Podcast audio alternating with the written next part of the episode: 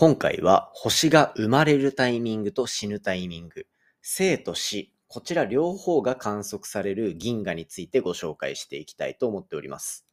で、今回紹介するのは、まあ星が生まれる。これって宇宙空間に漂ってるガスとか塵とか、そういうのがぎゅーっと集まって太陽みたいに自ら輝く星、恒星っていうのを作り出します。一方で、それらがどんどん成長、進化していくと、最終的には超新星爆発と呼ばれるような、もう死に際の大爆発みたいなのを起こしたりするんですね。で、こういったものっていうのは、まあ本当に何億年とか何千万年とかっていうような差ができるはずなのに、同じ銀河の中でそれが一気に観測できるようなものが存在するというところで、今回はこうそちらについてご紹介していきたいと思っております。で、今回紹介するこちらはですね、大人気宇宙ポータルサイト、空へとのコラボ企画になっております。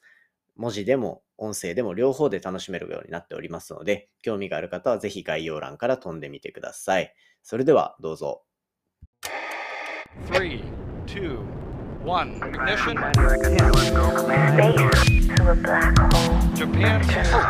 々木亮の宇宙話。5月28日土曜日始まりました佐々木亮の宇宙話。このチャンネルでは1日10分宇宙時間をテーマに最新の宇宙トピックスをお届けしております。ということで今回でエピソード599というところで明日でなんと600回を迎えるという、まあ、節目をね、迎える直前となっておりますが、今日はちょっと更新が遅くなっております。っていうのも、まあ今回はあの、冒頭に話したみたいに、宇宙ポータルサイト、空へとのコラボ企画っていうところで、ちょっと記事の公開のタイミングに合わせて一緒にドンって出したいなっていうところで、このタイミングになってるというところですね。まあ、文字と音声、これ、多分普段、文字めっちゃ触れる人と音声触れる人って多分ちょっと違うと思うので、そういったところで、まあなんか違う宇宙の楽しみ方してほしいなと思ってのコラボ企画ですので、ぜひ、あの、楽しんでいただけたらと思ってます。で、僕自身の近況報告もちょっと今日は話しておこうかなと思うんですが、本日ですね、5月28日は、あの、僕、大学の講師をやってまして、あの、もともと出身が中央大学っていう、あの、駅伝で有名なところですね。あそこでやってるんですけど、で、えっと、そこで大学講師やらせてもらっていて、今日はデータサイエンスの、まあ、仕事について語るみたいな、そんな感じの授業をやってきます。で、これはですね、えっと、まあ、卒業生だからっていうところで声かけていただいたのと、プラスで、こう、今いる会社で、僕メインの仕事がデータサイエンスっていう、いわゆるこう、なんか、企業のデータを分析したりとか、で、そこからこうビジネス的な、なんか目線の意見を出したりとかっていうようなことをやっていたりするんですけど、この仕事が結構、なんかめちゃめちゃダサい売り文句がいろいろあって、えっと、なんか、今世紀最もクールな仕事みたいな、なんか英語で謎の歌い文句が出ていたりするような仕事だったりするんですね。まあ、実際やってみると意外と泥臭くてあんまりなんかクールなのかなとは思うんですけど、まあそんなような仕事で、最近は大学にもそういう新設学部みたいなのが、データサイエンス学部みたいなのができていたりするので、まあそういったところにですね、あの、現場での感じみたいなのをお伝えしていく。まあそんな授業になってます。で、受講生が、まあ、去年もやったんですけど、100超えてくるはずなんですよね。なで、しかも僕自身が大学で授業を受けてた時とは違うハイブリッド型、オンラインとオンサイト、その現場にだいたい半分ぐらいの学生いて、オンラインに半分ぐらいいて、みたいなところなんですけど、それをやるのも初めてなので、ちょっとそわそわしつつ、なかなか楽しい機会だと思うので、頑張っていきたいと思います。もともとね、あの大学と大学院の時、5年、6年ぐらい塾講師みたいなのをやっていたので、多分授業自体は問題ないかなと勝手に思ってるんですけど、まあね、多分大学での授業だと勝手が違うと思うので、頑張ってみたいと思います。これを皮切りに、今年は何個もあるんだ結構あるんですよね。なんか3種類授業ぐらい授業を持たせてもらってて、まあ、データサイエンス系の授業2つと、なんかキャリア系の授業とみたいな感じなので、ちょっとまあ大学講師っていうかっこいい響きを持ちつつ、いろいろ試してみたいなと思っておりますので、またなんか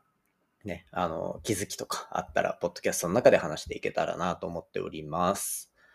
はい。ということで、じゃあ早速今日の本題いきたいと思います。今日の本題は、キリン座の方向にある銀河、そしてこの銀河の中で見られる星の生まれる姿と死ぬ姿、これを両方観測できるなかなかお得な面白い天体があるので、こちらについてご紹介していきたいと思っております。で、今回紹介するのは、キリン座っていう北極星の近くにある星座ですね。世の中に星座ってめっちゃあるんですけど、実はなんか数えきれないほどあるとかではなくて、確か88とかっていうの、しかもなんかこう夜空を単純に88区分に分けたうちのこのエリアを何座って言いますよみたいな。これ88っていう数字間違ってたら大変申し訳ないんですけど、まあそういう感じであの夜空の位置って決まってるんですね。で、そんな中でキリン座っていうのは実はあんまり多分夜空を見上げてもまあ、日本から見上げたら普通に北極星の近くに見えるんで、あの、あれなんですけど、実はあんまり星がパッと見ないので、認知度がすごい低いっていうところが特徴としてあるみたいなところですね。で、そんな中で、このキリン座の方向にある1000万光年離れたところに NGC2403 という銀河が存在します。で、まあ銀河っていうのは私たち自身もこう天の川銀河って呼ばれる銀河の中にいて、中心にはあの先日写真を撮ったって言われるブラックホールが、巨大なブラックホールがドーンってあるみたいな。そんな感じなんですよね。で、そんな、まあ私たち自身も銀河の中にいる中で、宇宙空間にはたくさんの銀河が存在してます。銀河っていうのは、本当に星、太陽みたいに自ら輝いてる星とか、その周りに回ってる惑星とかっていうところで何千万、何億とかっていうのの星が集まった一つのこう中心みたいなところなんですね。で、これ、ものすごく重力で、言ってしまえばこう一つの大きい重力で固まった星たちの集団なわけですから、そこにはもちろんいろんな年齢の星も生まれてますし、逆にこう星になる材料とかも一定豊富に揃ってることから、あるエリアでは星が活発に作られて、逆にあるエリアでは年を、年を取った星がもう最終的に死ぬ姿を迎える。なんていうところが一緒に観測できるっていう結構面白い場所なんですよ。で、そんな中で、この NGC2403 っていうのも、まあ今回比較的面白い天体になっていて、そう、今回の話っていうのは結構こう、写真を見ながら、こう話を聞くと結構面白い部分も多かったりするので、今回は、あの、ポッドキャストのサムネイルを話の題材になっている NGC2403 っていう天体にしておりますので、なんか画面見ながら、ちょっと音声楽しんでいただくっていう方向でもいいかなと思ってます。まあ、あの、記事の方飛んでいただいてもいいんですけどね、空への方で。はい。っていうところで、今回のこの NGC2403、別名、コードウェル7っていうなんかめちゃめちゃかっこいい名前がついてるんですよ。で、この中で、まあ、特に写真とかに写ってるので言うと、赤い光る点ですね。ここら辺、まあ、銀河の中には、そのさっき言ったみたいな星をめちゃめちゃ作る場所とかがあるっていうお話したんですけど、そういったエリアが、まあ、点在していると。銀河の中で。で、そこでは、こう、星の形成活動っていうのがどんどん活発に行われて、数百万年間の間に、だいたい数千個の星とかっていうのが誕生することもあるというふうに言われるようなものだそうです。一方で、ここの中では、あの、超新星爆発と呼ばれる星が最終的に死ぬ姿っていうところも捉えられていて、こちらはですね、えっと、超新星爆発の名前で言うと、SN2004DJ というところで、SN っていうのがスーパーノバ、超新星爆発の略、超新星の略ですね。で、2004っていうのがもう多分見つかった年代なので、2004年に見つかった超新星爆発っていうところが、実はこの銀河から見つかっているというふうに言われております。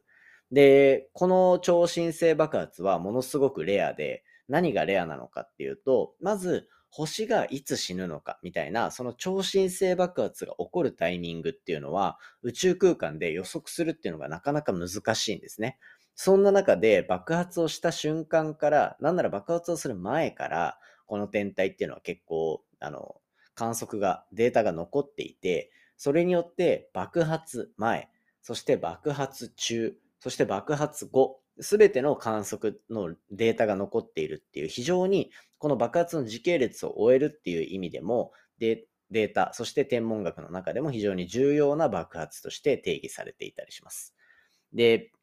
まあ基本的に星ができる長さとか死んでいく一瞬のタイムスケールとかそういうのって人間が生きてるよりも全然長かったりするじゃないですか。で、そういったところを、まあ言ってしまえばこの銀河の中を見ることによって、生まれる瞬間も見れるし、死ぬ瞬間も見れるし、なんなら死んでった過程までこの銀河の中で追うことができたっていうところで、なかなかこう世界中でもこう認知度の高いというか、注目度の高い銀河になってるんですね。ただ、まあ、宇宙空間全体を見てみると、まだまだたくさんの銀河っていうのが存在してます。なんかこう、今の銀河の中に何億とかっていう星があるみたいな話をしてるんですけど、そういった銀河が本当に無数にあるんですよ、宇宙空間の中に。